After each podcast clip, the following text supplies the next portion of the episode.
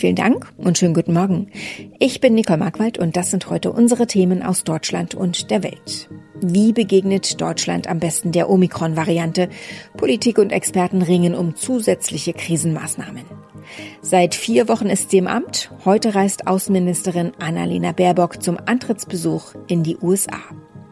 Seit 1000 Tagen in Haft. Wir schauen auf den Fall von Wikileaks Gründer Julian Assange.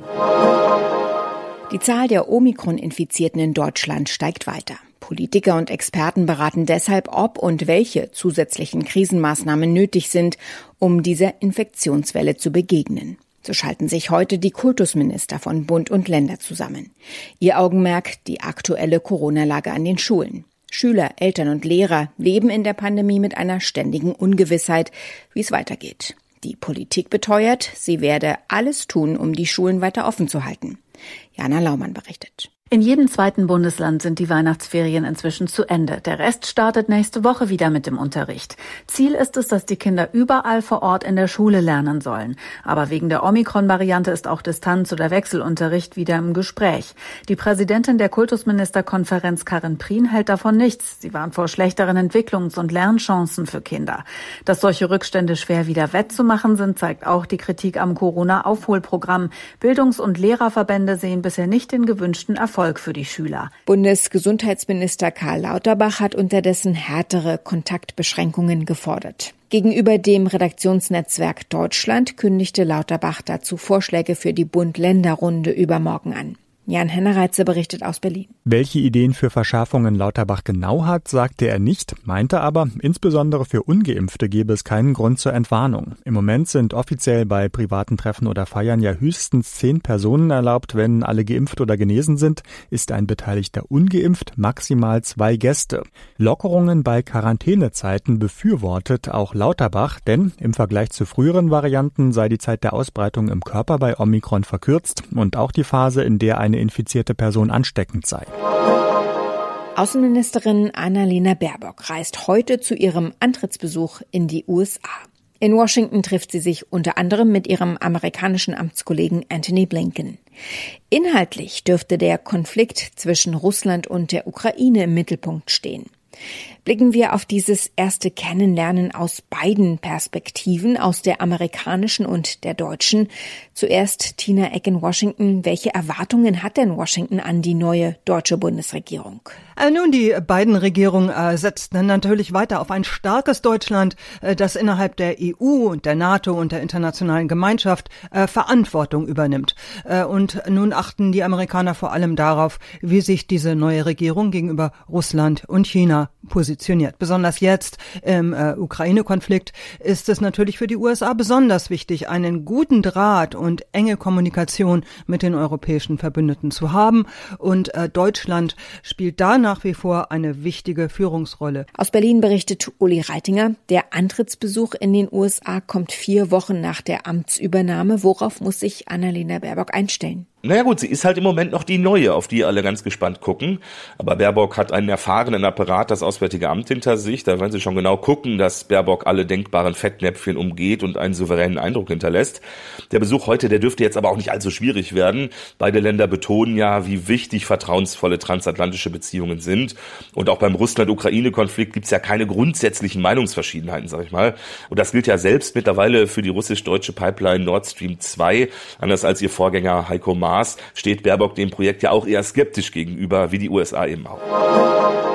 Der wahrscheinlich bekannteste Häftling sitzt heute seit genau 1000 Tagen im Gefängnis.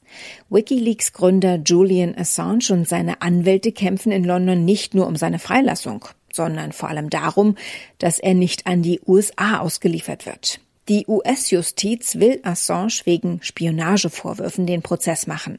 Assange drohen dort bei einer Verurteilung bis zu 175 Jahre Haft. Philipp Detlefs berichtet aus London. Für die, die den Fall nicht mehr ganz auf dem Schirm haben, was wird Assange genau vorgeworfen? Spionage. Ihm wird vorgeworfen, gemeinsam mit der Whistleblowerin Chelsea Manning geheimes Material gestohlen zu haben von US-Militäreinsätzen im Irak und in Afghanistan und dieses Material dann auf seiner Internetplattform Wikileaks veröffentlicht zu haben. Außerdem soll er eine große Menge diplomatischer Depeschen gestohlen und ebenfalls veröffentlicht haben und damit sagen die USA, hat er das Leben amerikanischer Informanten in vielen Ländern gefährdet, deren Namen nicht unkenntlich gemacht waren. Wie ist es denn möglich, dass jemand 1000 Tage in Haft sitzt ohne Anklage oder Verurteilung? Ursprünglich sollte er ja wegen Vergewaltigungsvorwürfen von Großbritannien nach Schweden ausgeliefert werden. Er kam damals gegen Kaution erstmal auf freien Fuß, ist dann aber in die ecuadorianische Botschaft geflüchtet und hat sich der Auslieferung nach Schweden entzogen. Sieben Jahre lang war er dort, bis ihm Ecuador das Asyl entzogen und die britische Polizei ihn festgenommen hat. Die Ermittlungen in Schweden waren da inzwischen eingestellt, aber weil er ja gegen die Kautionsauflagen verstoßen hatte, wurde Assange zu einer 50-wöchigen Haftstrafe verurteilt. Während dieser Zeit haben die USA einen Auslieferungsantrag gestellt und deshalb sitzt er jetzt weiterhin in Haft. Ist es wahrscheinlich, dass Julian Assange am Ende an die USA ausgeliefert wird? Kannst du eine Tendenz sagen? Also ich wage da bisher keine Tendenz abzugeben, aber es ist natürlich so, dass eine Auslieferung mit dem Urteil des Londoner High Court vom Dezember etwas unwahrscheinlicher geworden ist. In erster Instanz war das ja noch mit Verweis auf seinen schlechten Gesundheitszustand und Selbstmordgefahr abgelehnt worden. Assanges Unterstützer wollen jetzt vor den Supreme Court ziehen. Ausgang ungewiss, würde ich sagen. Es gibt immer wieder Berichte über seinen schlechten Gesundheitszustand. Wie geht es ihm aktuell? Ja, offensichtlich nicht so gut. Er ist psychisch schwer angeschlagen, heißt es. Und laut einem Bericht der Mail on Sunday soll er im vergangenen Herbst sogar einen leichten Schlaganfall erlitten haben. Seitdem habe er ein hängendes Augenlid, Gedächtnisprobleme und Anzeichen neurologischer Schäden, heißt es. Seine Verlobte Stella Morris hat gesagt, dass das an dem extremen Stress liegt, dem Assange aus Angst vor seiner Auslieferung ausgesetzt ist. Und sie befürchtet, dass dieser leichte Schlaganfall nur der Vorbote für einen größeren ist. In unserem Tipp des Tages gucken wir heute auf ein Thema, das unsexy ist, zugegebenermaßen, aber echte Vorteile bringen kann, der Wechsel der Krankenkasse. Viele haben zu Beginn des neuen Jahres ihre Preise erhöht. Laut Welt am Sonntag sind davon mehr als ein Viertel der gesetzlich Versicherten betroffen. Wer wechseln möchte, steht vor vielen Fragen. Wie läuft das mit der Kündigung? Wie finde ich die bessere Krankenkasse für meine Bedürfnisse und so weiter und so fort? Thomas Bremser kann uns immerhin ein paar dieser Fragen beantworten. Wenn meine Krankenkasse auch den Beitrag erhöht hat jetzt im Januar, wie kann ich da kündigen? Ja, ich habe in dem Fall ein Sonderkündigungsrecht und kann bis Ende Januar kündigen. Dann bin ich noch zwei Monate bei der alten, ab April dann bei der neuen Krankenkasse. Es reicht auch, mir eine neue zu suchen, die übernimmt dann die Kündigung für mich. Diese Regelung ist relativ neu und vereinfacht das Ganze natürlich. Das gilt übrigens auch, wenn ich weniger als ein Jahr Mitglied bin, auch dann kann ich schon wieder kündigen. Die Frage ist ja, ob ich auch kündigen sollte. Welche Rolle spielt denn der Beitragssatz und auf was muss ich vielleicht noch achten? Ja, jeder sollte sich vorab entscheiden, was für ihn wichtig ist, dass die Kasse vor allem günstig ist oder sie spezielle Leistungen anbietet, für junge Familien zum Beispiel, für Rentner oder Schwangere. Möchte ich eine persönliche Beratung in einer Filiale haben oder eine Prämie bekommen, wenn ich besonders gesund lebe? Es müssen zwar alle Kassen die Leistungen anbieten, die äh, sie vom Gesetz her müssen, aber es gibt halt bestimmte Sonderleistungen. Die einen zahlen Akupunkturen, andere finanzieren Brillen und Hörgeräte oder ähm, mehr Sitzungen beim Psychotherapeuten. Und wie finde ich heraus, wer welche Kosten übernimmt? Ja, es gibt mittlerweile im Internet mehrere Vergleichsportale. Da gebe ich meine Daten an und bekomme einen Überblick über mehrere Tarife, die für mich in Frage kommen könnten. Verbraucherzentralen raten aber dann noch zu einer persönlichen Beratung, etwa bei einem unabhängigen Versicherungsberater. Die kosten dann aber natürlich wieder. Krankenkassen bieten ja auch jede Menge Zusatzversicherungen an, also für Zahnersatz oder die Behandlung beim Chefarzt. Worauf sollte ich da achten? Erstmal sollte ich mir die Frage stellen, ob ich so eine Police wirklich öfter in Anspruch nehmen muss. Die Stiftung Warentest hat mal geschrieben, dass sich eigentlich nur eine Auslandskrankenversicherung für alle lohnt, denn die ist recht günstig und fast alle sind ja mal im Ausland im Urlaub.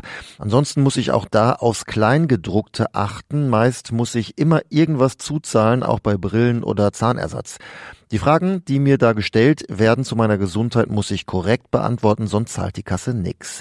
Und ich kann auch so eine Police nicht bei einer laufenden Behandlung abschließen, wenn ich also schon weiß, dass ich neue Zähne brauche. Und zum Schluss eine traurige Nachricht. Auch in diesem Jahr fällt der berühmte Straßenkarneval im brasilianischen Rio de Janeiro wegen der steigenden Corona-Infektionen aus. Das hat der Bürgermeister der brasilianischen Metropole mitgeteilt, nachdem er sich mit Vertretern von Karnevalsgruppen getroffen hatte. Zur Begründung hieß es, Einlasskontrollen und die Einhaltung anderer Corona-Maßnahmen beim Straßenkarneval seien praktisch unmöglich. Hunderte Gruppen hätten sich angemeldet und schauen wir nochmal zurück. Zuletzt fand dieser Straßenkarneval 2020 statt. Innerhalb von vier Tagen hatten die Feierlichkeiten damals mehr als drei Millionen Menschen auf die Straße gelockt. Irgendwann wird es auch wieder so sein. Soweit das Wichtigste an diesem Mittwochmorgen. Mein Name ist Nicole Markwald. Ich wünsche einen guten Tag.